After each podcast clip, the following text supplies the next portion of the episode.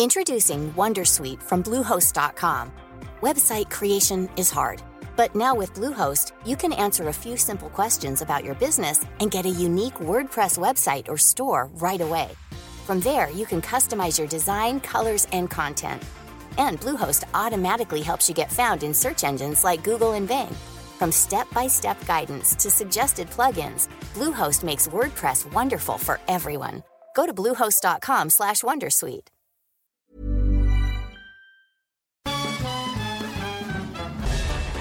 Farándula 021 es un podcast de cultura pop, donde analizaremos sin piedad series, películas, programas, música, moda, tendencias, libros, redes sociales y hasta figurosas e inventadas.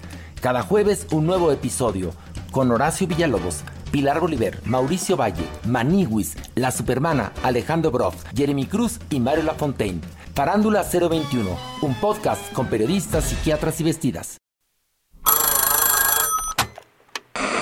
Hola. Hola. Hola, hola. ¿Estás ahí?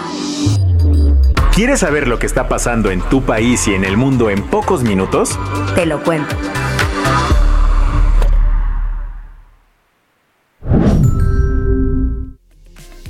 Hoy es miércoles 28 de febrero de 2024 y estas son las principales noticias del día. Te lo cuento.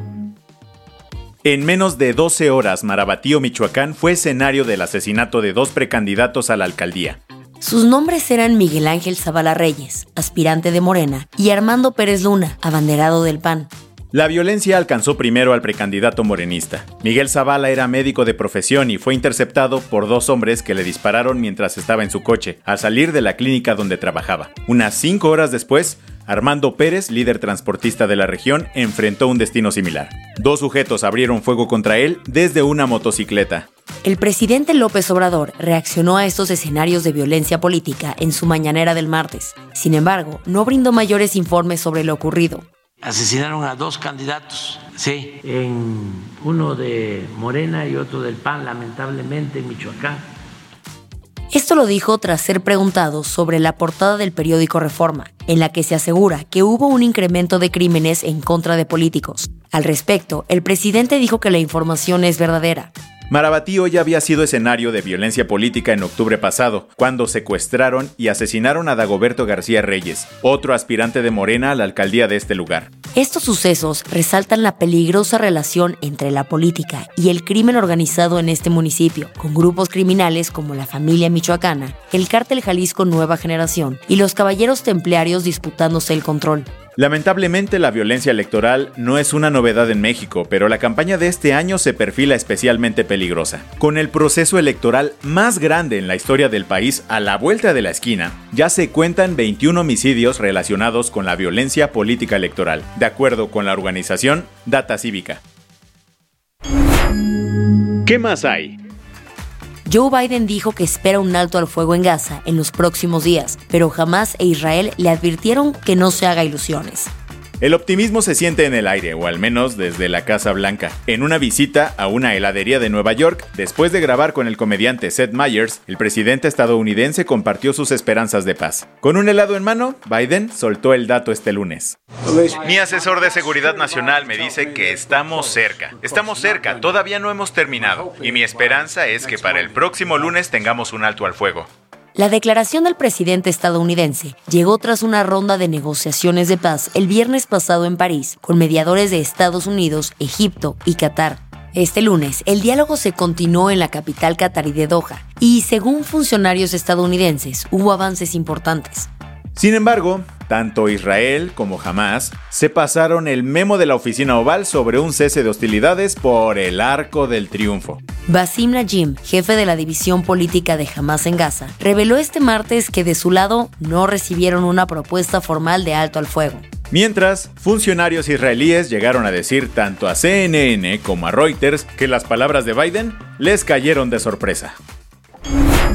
Las que tienes que saber Hace varios años, Carlos Loret de Mola mostró en su programa de Latinus videos donde se ve a Pío López Obrador recibir sobres con dinero de parte de David León, ex coordinador nacional de protección civil en este gobierno, y se le escucha decir que es para su hermano. Además del bombazo periodístico y la destitución de David León, los videos también generaron que el hermano del presidente demandara por daño moral a Loret y a Latinus, Pío exige un pago entre ambos de 400 millones de pesos. El proceso legal ha ido avanzando y ayer Pío y Carlos tuvieron un careo durante la audiencia inicial. Afuera de los juzgados, el periodista dijo, Sabemos que estamos eh, enfrentando a un sistema, sabemos todas las presiones que hay sobre el Poder Judicial. Lo único que yo le puedo garantizar a toda la gente que está al pendiente de esto y le agradezco es que no me van a doblar por más presiones que quieran ejercer. Este 2024 marca 10 años desde la desaparición de los 43 estudiantes de Ayotzinapa y la lucha por la justicia no para. Ayer, las oficinas de la Secretaría de Gobernación en la Ciudad de México se convirtieron en escenario de protesta. Los manifestantes, entre padres y compañeros de los 43 normalistas, exigieron hablar con el presidente López Obrador para conocer cómo van las investigaciones del caso. La tensión escaló cuando se lanzaron al menos 8 petardos. Cuatro de ellos detonaron, alarmando tanto a los trabajadores de la Secretaría como a los propios manifestantes. Afortunadamente, no se reportaron daños ni heridos. Por ahora, los manifestantes instalaron un campamento en el Zócalo esperando que les abran las puertas de Palacio. No le haría mal a Emmanuel Macron que alguien le traduzca al francés el dicho de que hay que pensar dos veces antes de hablar.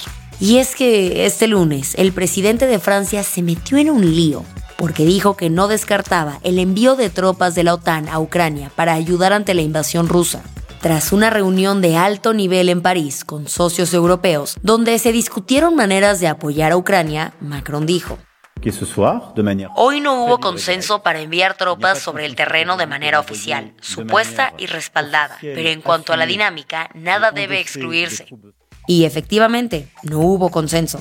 Tanto así que este martes Estados Unidos, la OTAN y la Unión Europea se apresuraron a lavar las manos, diciendo que no enviarán tropas aquí. Por otro lado, también hubo respuesta del Kremlin, que advirtió que, de ser así, habría una confrontación directa con Rusia.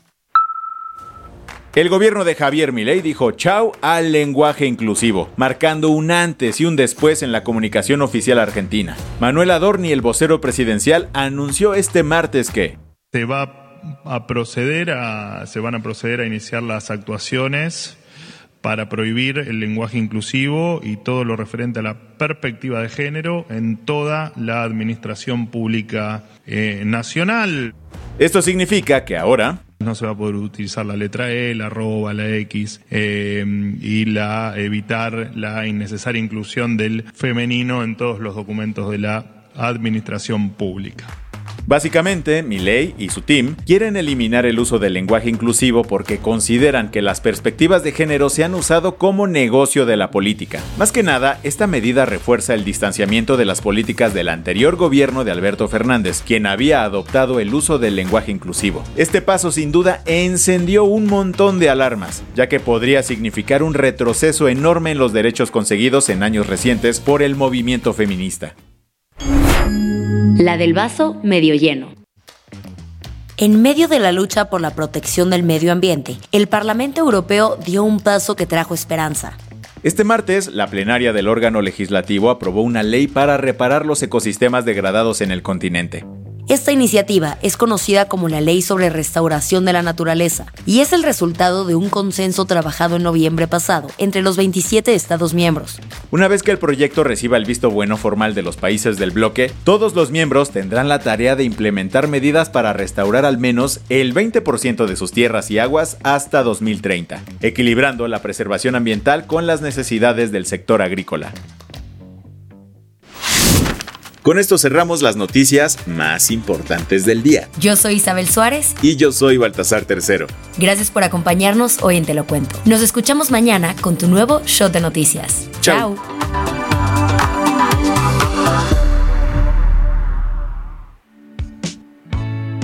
Este noticiero es una producción de Te lo cuento. El guion de este episodio estuvo a cargo de Aisha Al-Yanabi, Paula Gándara es la editora del guion y la dirección editorial es de Sebastián Ermenger. Gelue Santillán es la directora creativa y el diseño de sonido está a cargo de Alfredo Cruz. Si quieres estar al día, nos encuentras como arroba te lo cuento en Instagram, TikTok, Snapchat y Twitter.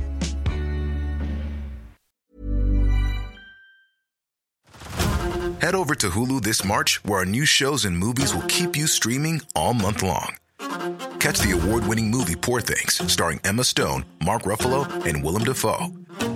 Check out the new documentary, Freaknik The Wildest Party Never Told, about the iconic Atlanta Street Party. And don't miss FX's Shogun, a reimagining of the epic tale, starring Anna Sawai. So, what are you waiting for? Go stream something new on Hulu.